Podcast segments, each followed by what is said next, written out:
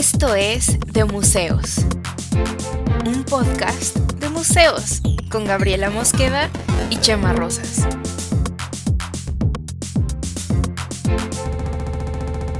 Bienvenidos.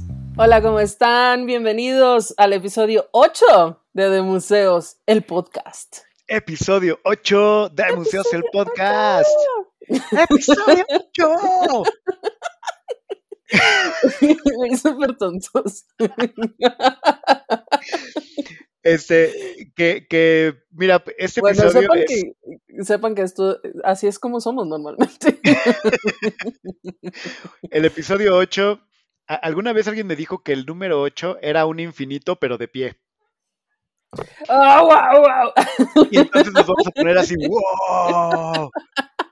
Entonces, de algún Esta modo. persona que te lo dijo, tiempo, esta persona que te lo dijo, ¿tenía un tatuaje de infinito? Es muy probable que sí.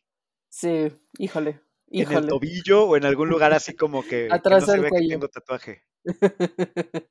Sí, porque di- digo, un tatuaje de infinito en, en la, en, la, en la muñeca o en el Un tobillo. tatuaje de infinito es red flag, güey. Ah, O sea, sí, pero por gente ejemplo, si del el mundo, tatuaje- no anden con gente que tiene tatuajes de infinito. pero a ver, a lo que voy es, si ese tatuaje de infinito, o sea, un tatuaje de infinito en el tobillo o en la muñeca es como, ah, red flag y medio lame, pero Lame. si ese tatuaje de infinito está en la frente, Wow. no digo que no sea, ajá, no digo que no sea red flag, pero es mucho más interesante. Es como, y tu tatuaje pues, es infinito, güey, ¿y dónde lo tienes? En la cara. Pues como Charles Manson que se hizo con un cuchillo la svástica, ¿no? En la frente. Ah, ah, en la frente. Sí, creo que era un, no sé si con un cuchillo o era un tatuaje. Bueno, en fin. Episodio 8.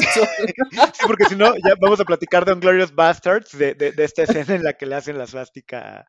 Pero bueno, sí. Episodio 8 no se trata ni del infinito, ni de tatuajes feos, Ni de Charles Eh, Manson. Ni de Charles Manson, ni de Bastardos sin Gloria. ¿De qué se trata este episodio número 8, Gav? De algo bastante más, este... Ay, no quiero calificarlo. Vamos a hablar de los museos digitales. Museos O digitales. bueno, de las cosas que hacen los museos en lo digital. Ok, entonces es algo mucho más emocionante que los tatuajes de infinito, que las gemas del infinito, que Charles Manson y que Bastardos sin Gloria juntos. Vamos a hablar de museos digitales. Tú puedes de la emoción, yo no puedo de la emoción, güey. Estoy, estoy que no me aguanto a mí misma. Mira, yo ya estoy, ya estoy viendo el título de este episodio, eh, que es Charles Manson y los museos digitales. Al ¿Qué tienen que ver Charles Manson y los museos digitales? Los museos digitales, aquí te lo decimos. Aquí te vamos a decir. Pues bien, Gab, cuéntanos qué, qué, de qué va esto de los museos digitales o de las cosas que hace Charles Manson en los museos.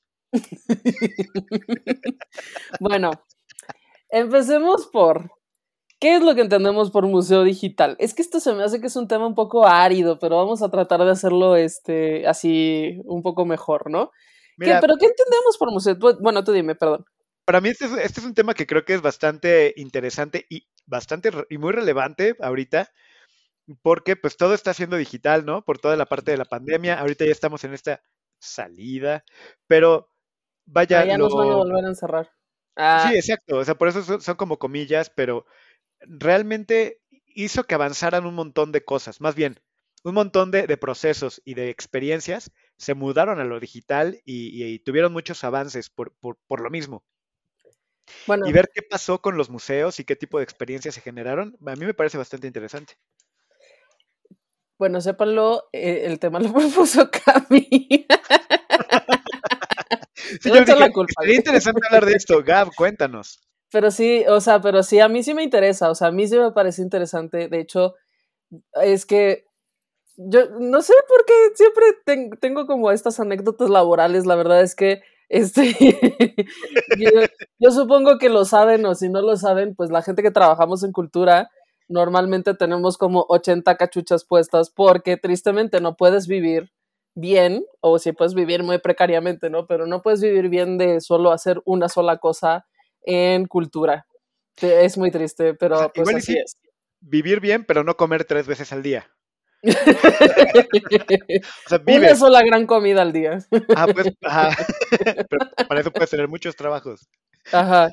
Entonces, pues bueno, en una de mis 25 chambas, que actualmente tengo, de hecho, nos dedicamos a hacer cosas de proyectos digitales para museos. Entonces, claro que es un tema que me interesa, es un tema del que al que, de estos a los que sí les sé un poco más. Y además, cierto es que es un tema bastante relevante ahorita porque pues justamente pandemia y todo lo que ha pasado, ¿no? Entonces, partamos de ahí, a mí sí es un tema que del, del, que me interesa hablar.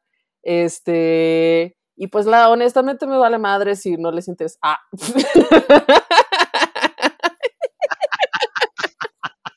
Porque es mi podcast, maldita sea. Esto fue de museos, muchas gracias por acompañar.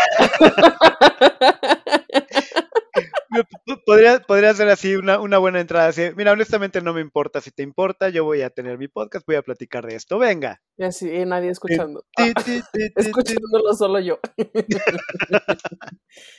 Bueno, ya les he de confesar que yo sí escucho el podcast para criticarme a mí misma. Pues, y a veces digo, ay, qué muchachos tan simpática.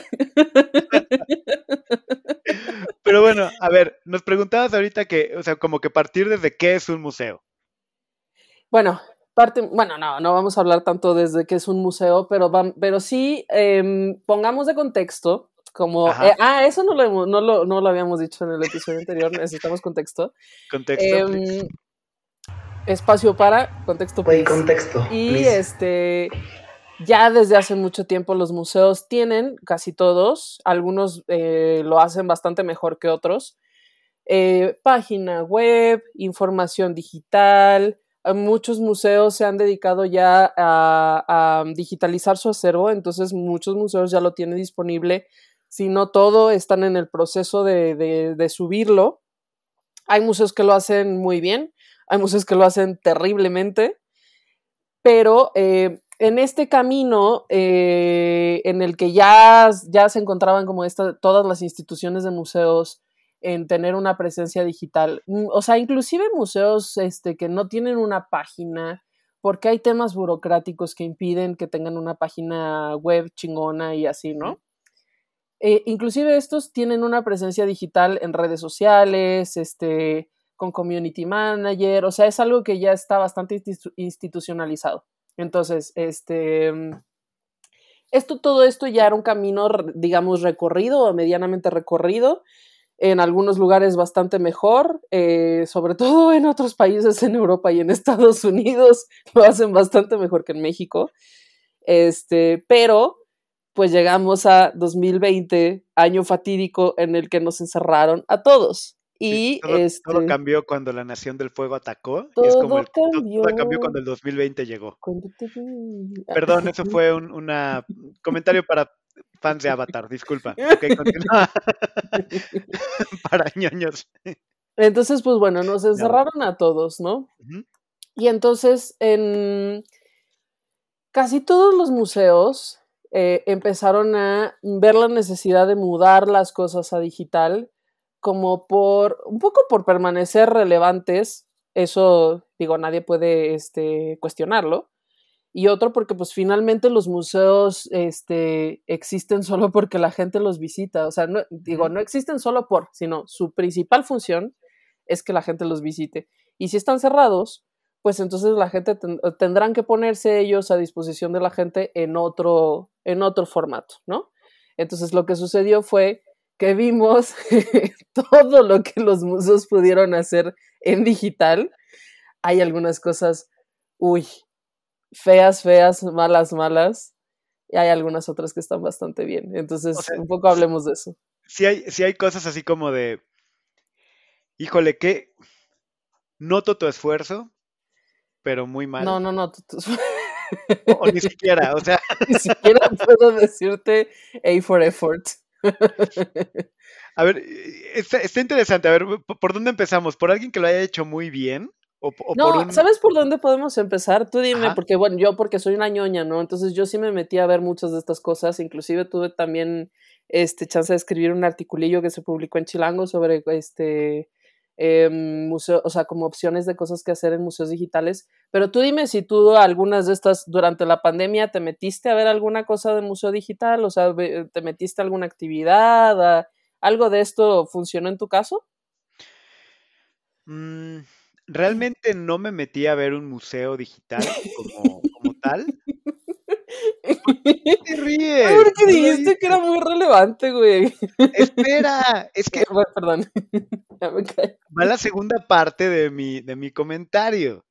No me metí a ver un museo digital como tal, pero eh, sí estuve viendo cosas y estuve accediendo a mucho material a través de Google Arts and Culture.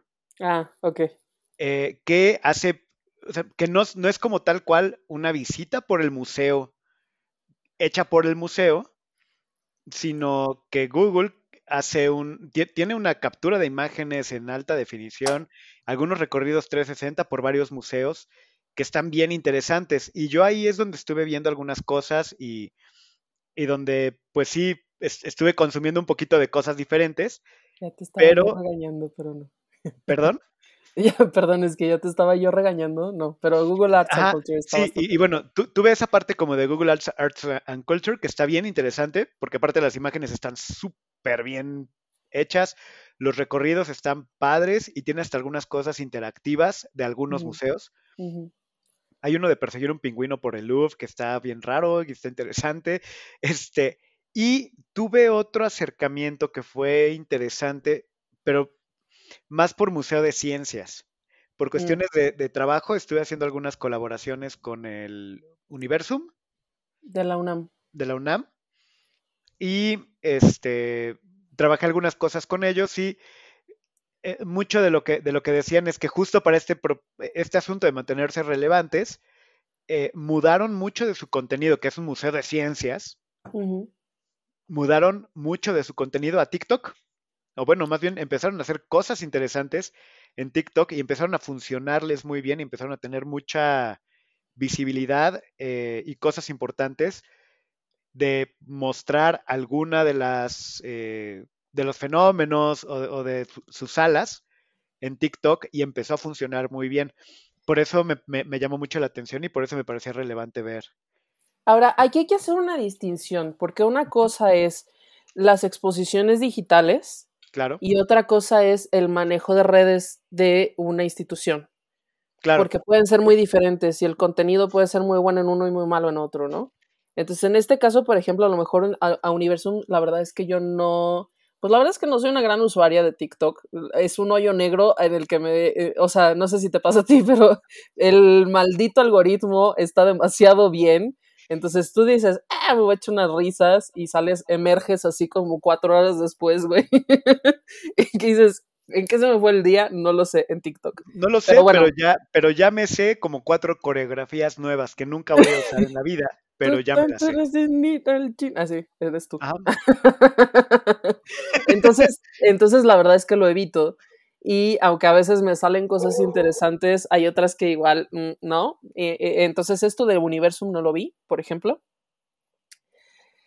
Y luego también la otra, bueno, eh, lo que sí he visto, y eso se hizo bastante viral, era un, este, un, un, filtro de TikTok donde salía una persona corriendo, creo que por el Palacio de Versalles o por el Louvre, no sé si era el Louvre, era como una, un filtro donde era como toda una monita con un vestido eh, Luis XV, ¿sabes? Corriendo por el palacio y creo que era como el Louvre. Creo que es creo que era un filtro de el Museo del Louvre, güey. Que a mí realmente me parece muy extraño lo que hace el Museo del Louvre en, redes sociales. También tienen una. Eh, uno que yo vi que dije, ¿what? Era un. Pues como un TikToker famoso, y yo creo que coreano.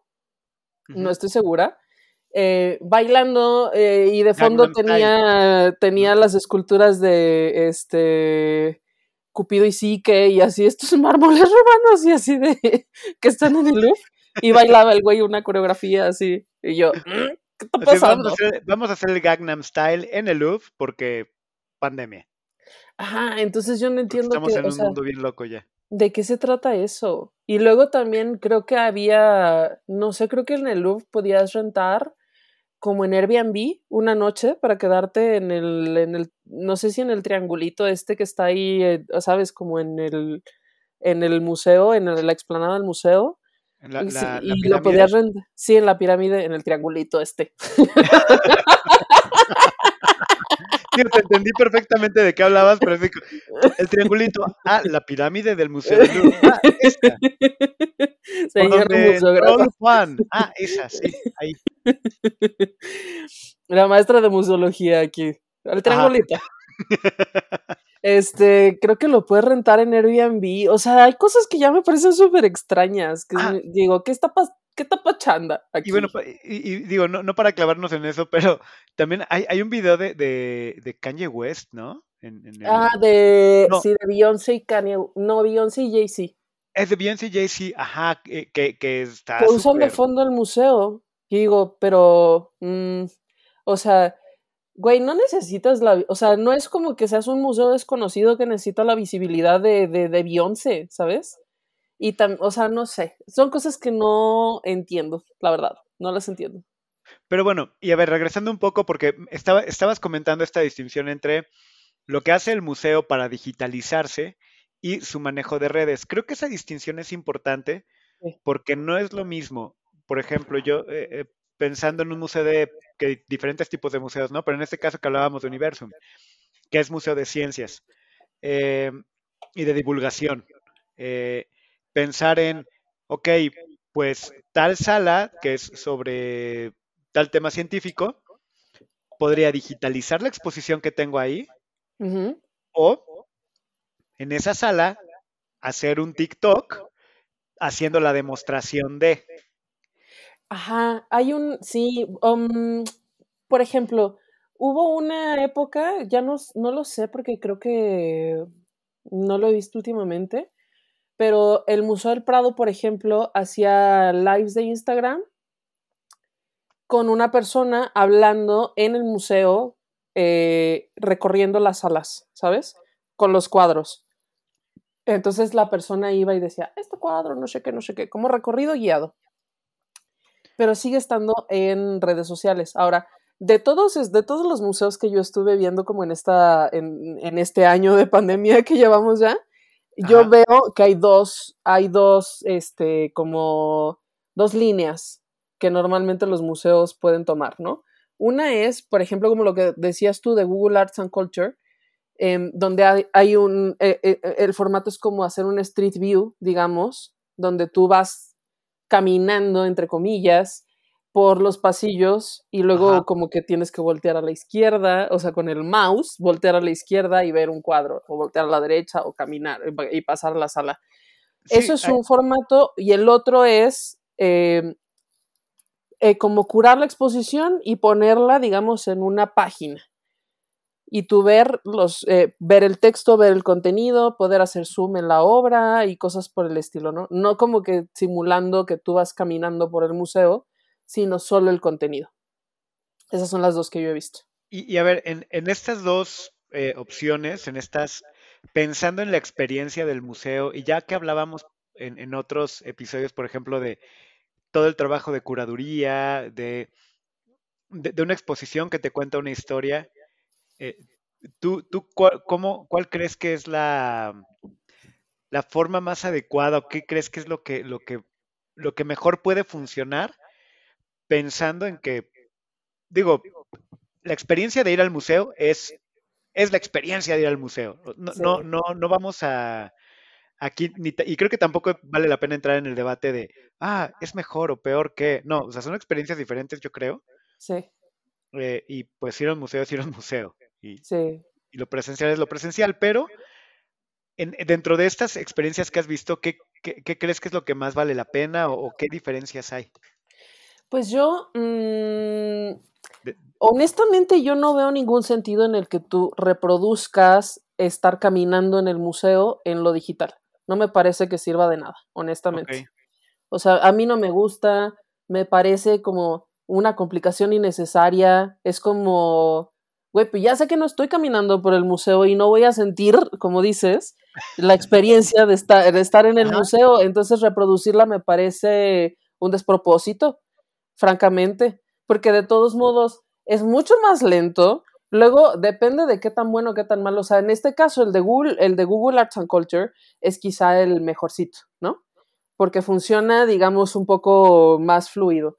Pero yo, yo llegué a ver unas horribles de, güey, perdón mi referencia, pero hay un capítulo de Community donde, donde el Dean tiene como una instalación así, nomás va abriendo carpetas, güey, y tiene que hacer como un chingo de movimientos con su cuerpo.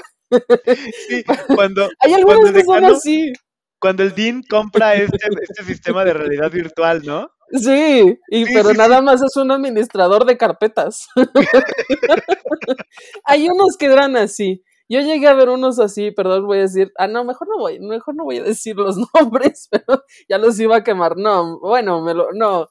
O sea, si los vieron, los vieron, porque además creo que ahorita ya no existen. Este, o ya los bajaron. Pero había unos así que decías, güey, qué chingados. Este, o sea, ni estoy viendo nada, es complicadísimo. Y estas horas encima, porque a lo mejor agarraron un software bien viejito que tenían y dijeron, ay, esto hay que subirlo. Y hacen las cosas, pues como todo siempre en cultura, sin dinero, sin equipo.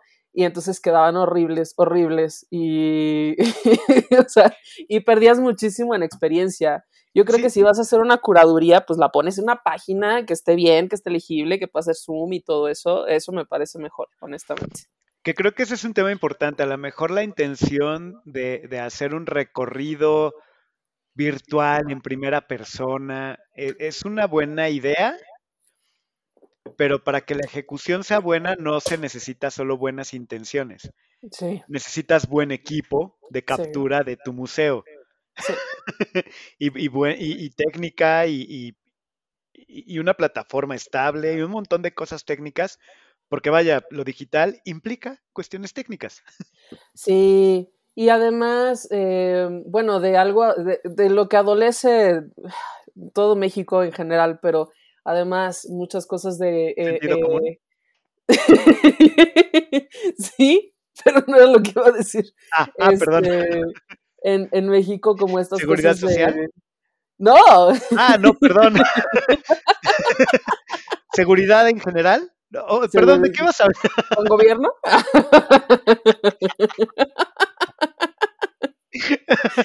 no, de este de eh, eh, iniciativa para hacer las cosas digitales bien, ¿sabes? Porque siempre pasa, y esto lo he visto yo así de primera mano, director, eh, un señor o ahí viejito que dice, es que yo no le sé a eso de las redes sociales y que piensa que puedes hacer las cosas con el becario y que de hecho tienen al becario y el becario es el que hace las cosas como no, no le ven ninguna este ninguna ventaja contratar a alguien que sepa de redes, que sepa de desarrollo web, que sepa de exposiciones digitales.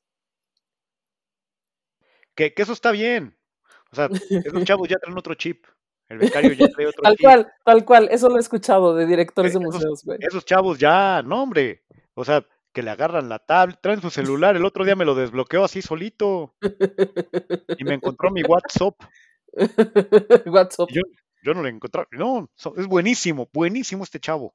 Sí, no, e, e, esa visión es, es muy, muy. Y hay muchos de estos señores que tuvieron esas decisiones durante la pandemia y entonces pues tienes estos desarrollos todos culeros, francamente.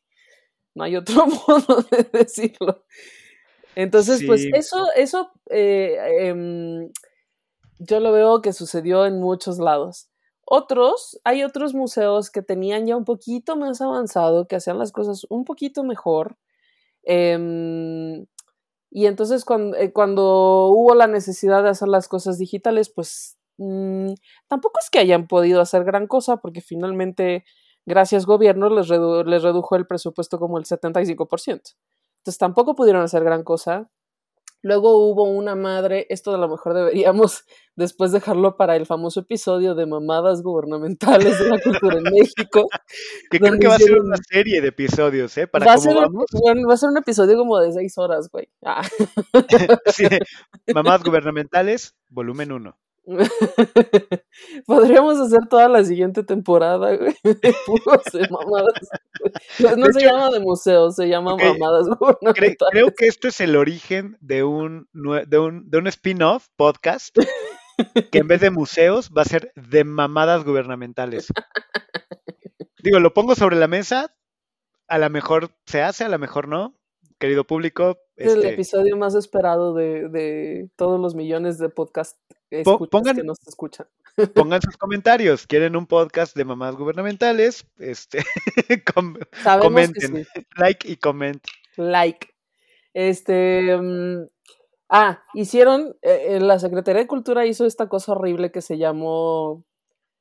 mm, Contigo en la distancia o una cosa así muy, muy cursi, muy cursi canción de, De Mijares Mijares. Y este. Contigo en la distancia, creo que se llamaba, donde según le pagaban como artistas y hacían cosas como, eh, pues no sé, como según montajes, performance y obras de teatro y cosas así para la pandemia y les pagaban, pues algo les pagaron, supongo, muy poco, supongo. Pero yo las cosas que vi fueron, híjole, qué lamentables, estaban, estaban horribles, no, no eran chistosas, no eran un contenido grato, no eran este, interesantes, no eran, o sea, no, no, o sea, no, no, no, no, horrible. Y digo eso en nuestro, en nuestro contexto que, pues sí, Entonces, pues bueno, en fin, de- hablemos un poco, ahora quiero hablar un poco sí de, lo- de los que vi que se hicieron un poco más de esfuerzo, que se me hizo como que lo hicieron un poco mejor. Sí, de, de qué, qué esfuerzos interesantes hubo y, y- e incluso a mí me, me interesa y, parte por lo que es un tema que me interesa saber más, obviamente porque no tengo idea, pero e- es porque me llama mucho la atención ver a partir de esta necesidad que tuvieron los museos y de lo que ocurrió y de la experiencia que se generó, incluso qué propuestas de consumo de arte o de consumo de museos que no teníamos antes contempladas se pudo abrir, que, que pasó en muchísimas industrias y, en- y particularmente en, en mu- en muchos eh, procesos de, culturales. Bueno, por ejemplo, mm, uno de las páginas, bueno, el MoMA, el MoMA gringo, siempre ha sido como un referente de cómo, este, de cómo tener contenido digital. Bueno, inclusive ya fueron de las primeras páginas que tuvieron la, la tienda del museo eh, del MoMA, es una tienda muy famosona porque tiene como muchas cosas de diseño y está chida y no sé qué, como que está muy bien curado lo que, lo que ponen en la tienda del museo. Eh, la tienda del MoMA fue muy probablemente la primera que también existió en versión digital hace muchos años, ya hace más de 10 años, ¿no? Entonces, em, hace mucho también hacían podcast, eh, tenían contenido en audio para que tú pudieras este, eh, eh, estar en las exposiciones y bajarte el audio y estarlo escuchando desde la página del, MoMA. Entonces, este es, digamos, no que es el referente, pero ya tenían un camino súper avanzado desde hace mucho, ¿no?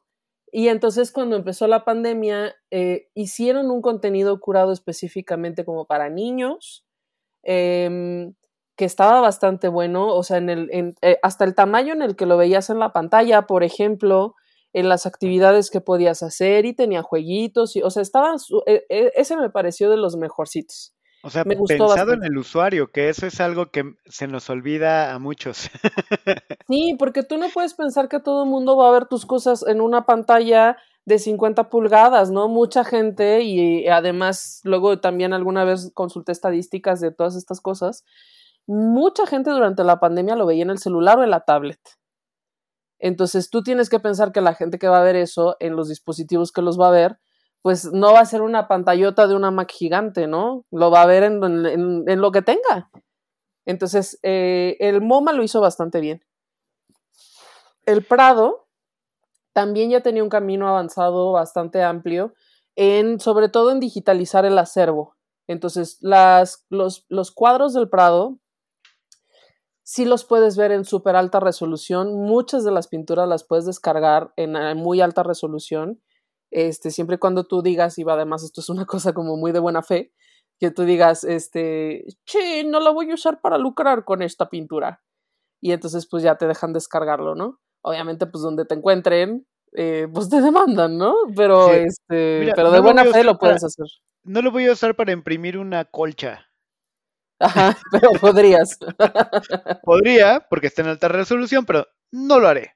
Entonces ellos se dedicaron más bien como a subir mucho del acervo en digital y tú lo podías consultar y tenían ciertas cosas como ciertas pequeñas exposiciones curadas solo en digital.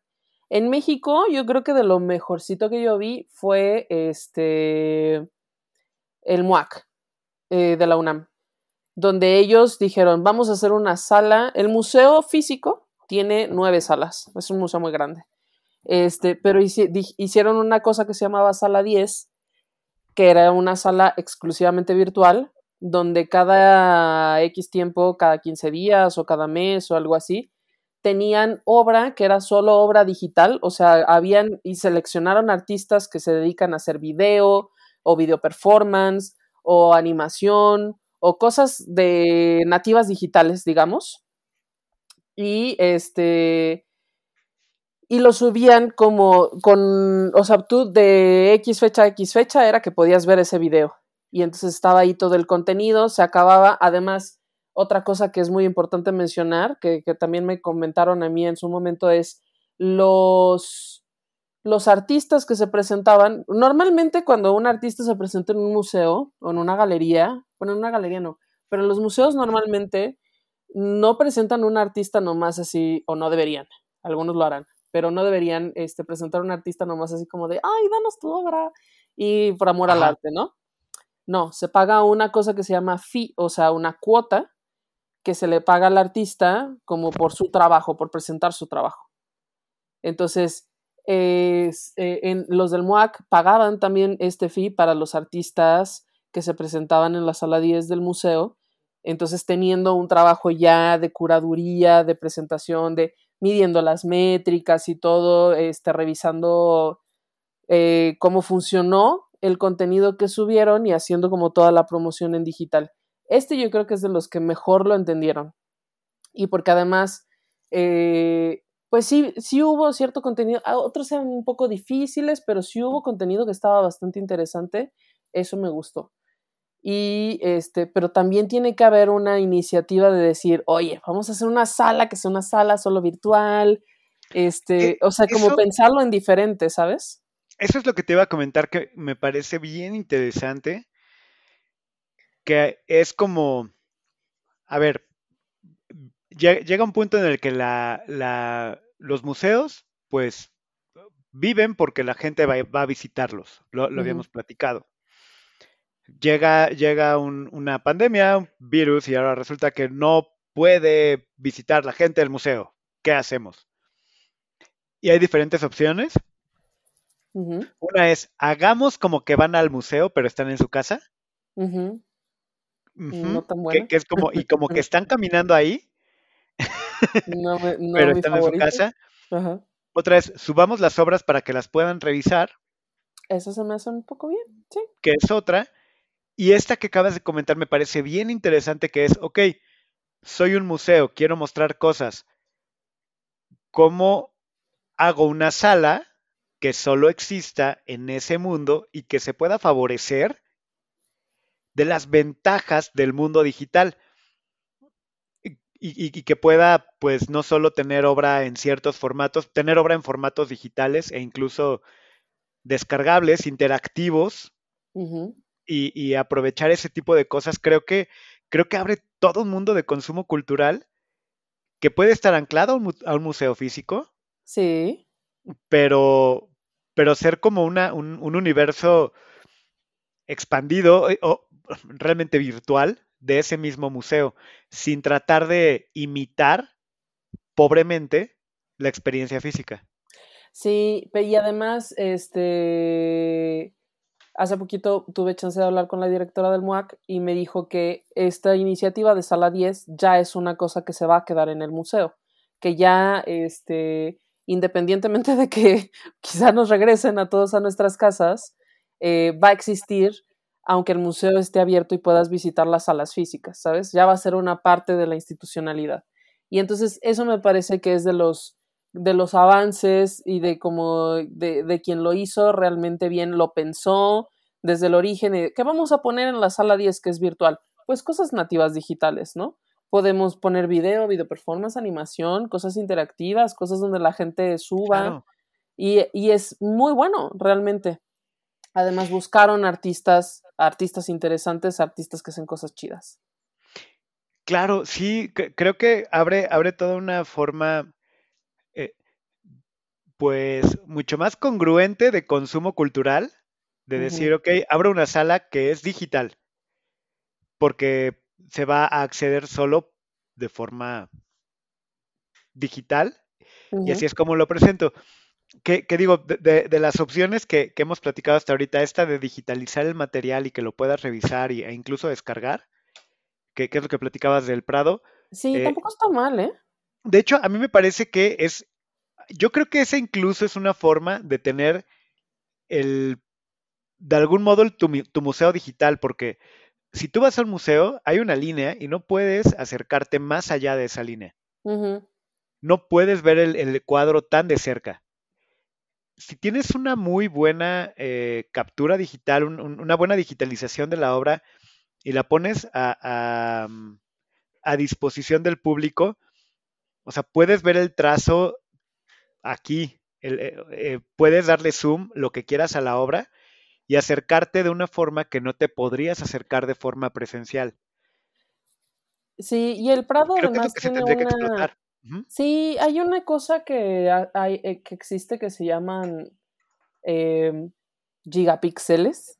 Una, así, un tipo de fotografía digital, este, así como lo más de lo más, donde sí puedes ver inclusive ya las grietas de, sabes, de, de, de, que el lienzo es muy viejo y cosas por el estilo, que también es una cosa que se puede explotar en términos de tecnología, ¿no? Ahora, también muchos museos aprovecharon eh, que estaban cerrados para pues hacer cosas de restauración de los espacios, cosas muy necesarias eh, y, dejaron lo digital de lado, ¿no? Y se quedaron, sobre todo en México, pues con la falta de presupuesto que hay, como que dijeron, ay, ya lo que tenemos es lo que tenemos y ya. Este, y entonces vimos cosas pues súper pobres. Pero bueno, algunos lo hicieron muy bien. Es que acá también se combinó, o sea, se juntó el hambre con la necesidad, ¿no? O sea, la, falta de museos que dependen en, en, en, cierta o gran parte de su, o sea, de, su existencia depende de la gente que va y que dejaron de tener gente y al mismo tiempo empezaron a tener recortes muy fuertes. Mm, pues sí, creo que... También hay museos privados que funcionan, que son AC, entonces son donatarias autorizadas, por ejemplo. Entonces, en teoría, mucho, bueno, no en teoría, reciben mucho del dinero que reciben del año, es, son donaciones grandes de empresas que deducen impuestos eh, eh, dando ese dinero al museo, ¿no? Entonces, lo que sucedió también es que, pues estando en crisis, mm, estas empresas cerradas y demás, igual no dieron dinero o no, no pueden, pues no, no, no, lo pudieron hacer y entonces los museos se vieron en aprietos.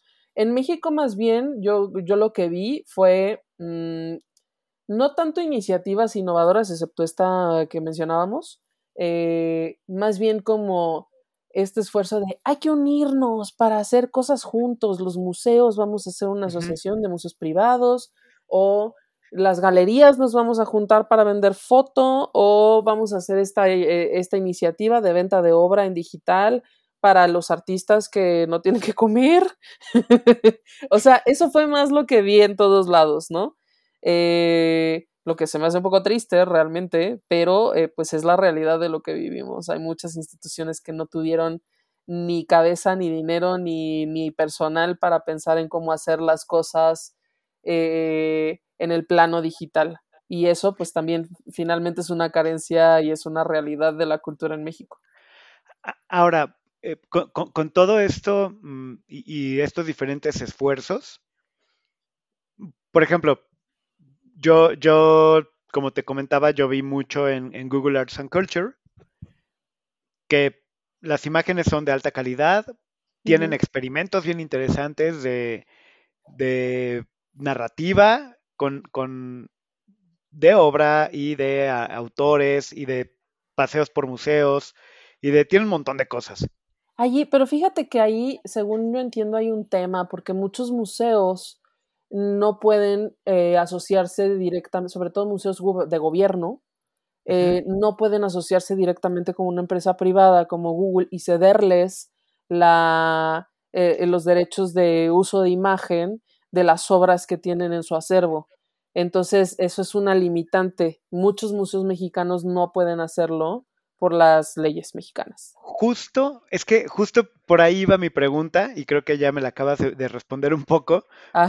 pero, pero es que justo iba por ahí porque es, a ver, eh, si existe, si existe, o existiera una, eh, alguna forma de que alguna empresa, en este caso fue Google, que con Arts and Culture y que es un esfuerzo que me parece bien interesante y que creo que está bien padre, eh, pero vaya, de digitalizar obra y de ponerla a disposición del público de una forma digital, pero que además es interesante en su forma digital. O sea, no solo es como, ah, puedes ver el cuadro en tu compu, es, puedes meterte al cuadro, puedes hacerle zoom al cuadro, puedes conocer la historia del artista, la historia del cuadro, puedes ver incluso planos diferentes y te puedo hacer división hasta de colores. Sí. o sea, puedes ampliar el cuadro de forma digital de, muchas formas y hacer un montón de cosas. Al tener todas esas posibilidades de forma digital, mi pregunta iba a ser, ¿qué nos detiene a generar un museo digital mundial? A, tener pues una, una digitalización y tener una especie de, de, de turbomuseo que, permita, que permita el acceso. Nada va a sustituir el poder ir y estar frente a la obra. No. Pero el, tener una, ventana a las posibilidades digitales de, la, pues de la obra y tener una especie de museo del mundo y que como humanidad podamos ir y disfrutar y, conocer el arte de, distintas culturas como si fuera una, un gran museo y que puedo pasear por salas, ¿qué nos detiene? Pues que Google es una empresa y que pues nada de lo que hace, yo sé que, tú eres muy este, pro Google. Soy hijo de Google. Porque además Cami trabaja en cosas de Google, pero finalmente es una empresa y sus intereses son monetarios, ¿no? O sea, quizá Google Arts and Culture es eh, yo creo que sí es de los, eh, de los esfuerzos más importantes. No sé qué tanto de esto lo moneticen, pero es que Google todo lo que hace, eh, de algún modo u otro se monetiza con, el, con los datos, con los datos que, se obtienen, ¿no? Entonces, eh, las legislaciones de muchos países lo impiden. Además, los derechos de uso de imagen de muchas de las obras también están sujetos a cierta legislación, como decíamos. Y luego, em, pues también la cosa es como, eh, estaría súper chido realmente, como tú dices, hagamos un turbo museo de la humanidad. Me encantó el, me encantó el, concepto. Pero, turbo museo. Sí, pero, eh, pero ¿qué tan factible es realmente? O sea, porque también hay que pensar que muchas de estas instituciones pues tienen intereses, intereses políticos, porque eh, sobre todo sobre todo en México, por ejemplo, o especialmente, o hablemos del caso mexicano, eh, estas instituciones dependen del gobierno, ¿no? Entonces, sí es, sí es ahí como un, em, como mi relevancia a nivel mundial en términos de cultura, tiene que estar, tiene que llevar el visto bueno del gobierno. No podemos dejárselo a una empresa, ¿sabes? Sí, pero sí, e, entiendo esa parte y es horrible. o sea, pero mira, la, otra vez que platicábamos del, penacho de Moctezuma, eh, cuando hablábamos de los grandes museos, y de por qué el penacho de Moctezuma no va a volver a México. No. Pero, hay una reproducción en el Museo de Antropología que es exactamente igual y que nadie va a ir. Ah, exacto.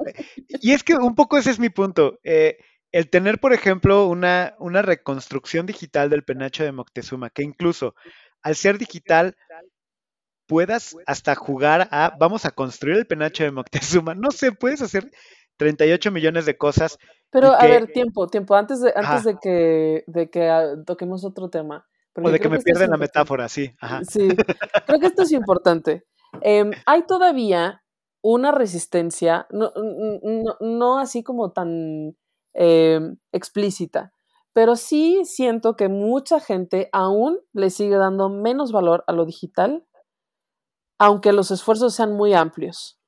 O sea, lo veo sobre todo, por ejemplo, en iniciativas de periodismo digital que solo, que han nacido y que viven solo en digital, pareciera como que no fueran tan importantes como, como los periódicos que todavía se imprimen en papel. Aunque los periódicos, los tirajes y las revistas sean cada vez menores, o sea, ya hay revistas que imprimen mil ejemplares, que no, o sea, que no se compara con la cantidad de clics que puede recibir una, una, iniciativa de periodismo de revista en digital, ¿sabes?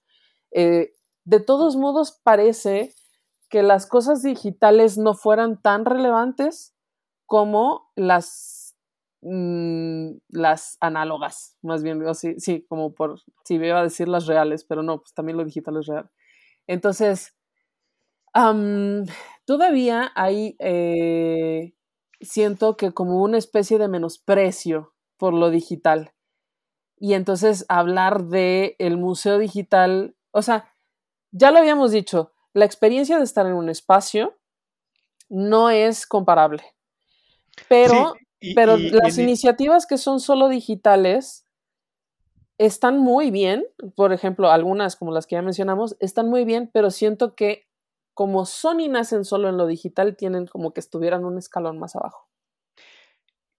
Y, por lo mismo yo, y fíjate, yo eso lo veo como una oportunidad, porque yo no, no menosprecio en absoluto el, valor del, del, objeto físico y de estar y de estar presente en un museo y de vivir esa narrativa, de estar en la atmósfera, en lo que envuelve una experiencia física. Yo creo que eso no tiene, no, no, es, no, es, no es sustituto. El punto es que eh, lo digital nos permite mm, explorar otra, otra dimensión de esos mismos objetos y posibilidades de, esos mismos, de esas mismas obras y nos permite además acceso prácticamente, bueno, no universal porque pues, no sé qué pasa fuera de la Tierra, pero planetario. Eh, o sea, tienes una buena conexión a Internet y tienes un dispositivo que lo permite, puedes acceder a eso.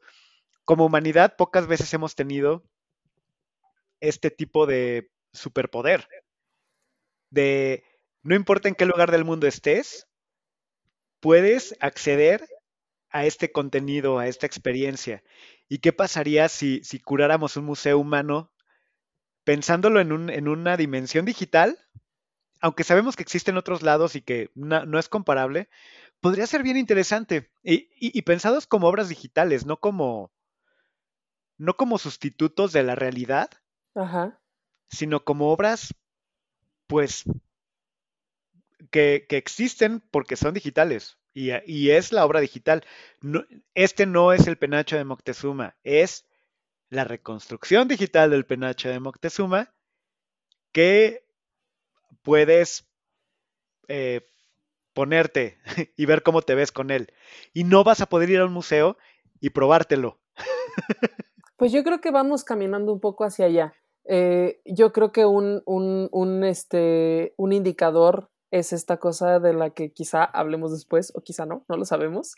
Los NFTs, que es una, este, un tema del mercado del arte, pero en digital. Sí, e, este tema que le hemos estado dando vueltas de. Le hemos estado dando vueltas, pero es que no. o no? es ya un tema es un misterio, eso será una sorpresa para ustedes si lo hacemos. Si es que ocurre. Si no, el misterio, pues ahí está, ¿no? Entonces, este. Yo creo que vamos un poco caminando para allá. La idea de tener el Turbo Museo me parece preciosa. Eh, necesitaría mucha voluntad para, para, lograrse, o sea, una voluntad mundial. lo cual veo un poco difícil, pero, eh, pero mira, no sabíamos que iba a suceder la pandemia y esto fue lo que, lo que pasó con la humanidad, ¿no? Y si de pronto ubicamos que la pandemia puede acabar con, con la especie, a lo mejor la idea de un museo que hable de nosotros a los reptilianos no es tan mala, ¿no? Oye, este, ya estamos sobre tiempo y, nos fuimos platicando de miles de cosas, pero este, aquí no sé si tanto como tres cosas para consumir museos digitales o eh, exposiciones o museos que nos quieras recomendar en particular. Ahora sí que estos tres puntos son todos tuyos. Pues eh, ya, les, ya les mencioné esta iniciativa del MUAC, del Museo Universitario de Arte Contemporáneo de la UNAM. La página es muac.unam.mx. Eh, tienen siempre eh, esta sala 10, que es la sala digital. Yo la recomiendo mucho, me parece que es un esfuerzo bastante eh, importante. Em, y por lo demás, se pueden meter a la página de cualquier museo y tratar de ver qué es lo que cada museo ha hecho en digital.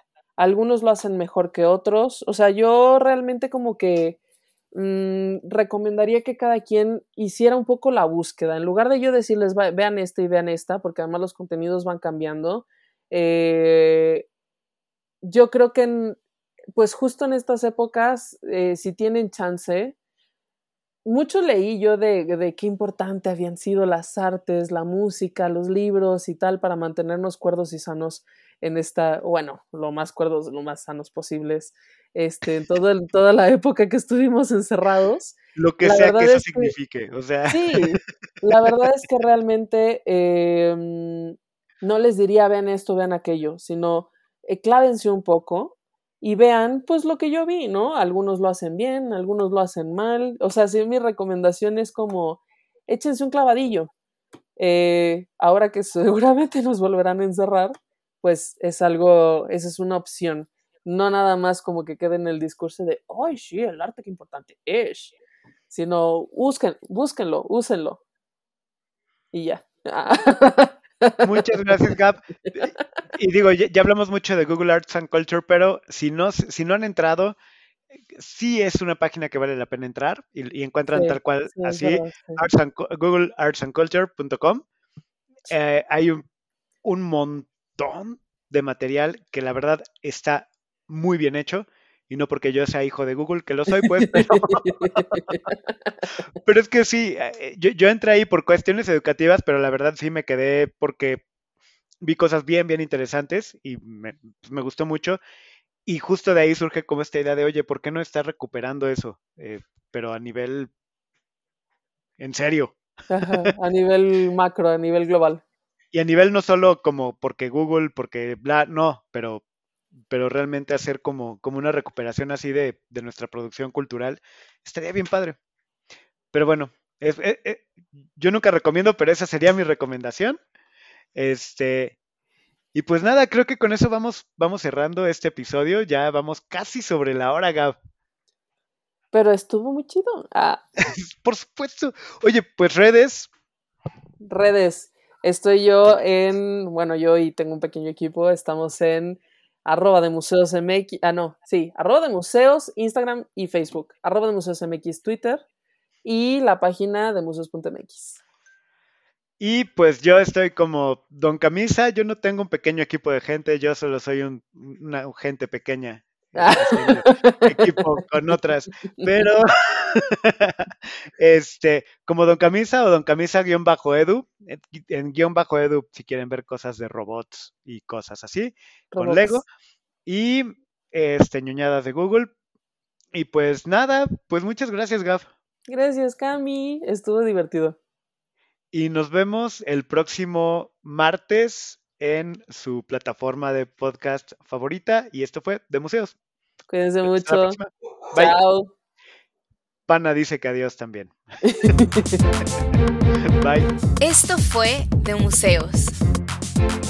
Un podcast de museos con Gabriela Mosqueda y Chama Rosas. Hasta la próxima.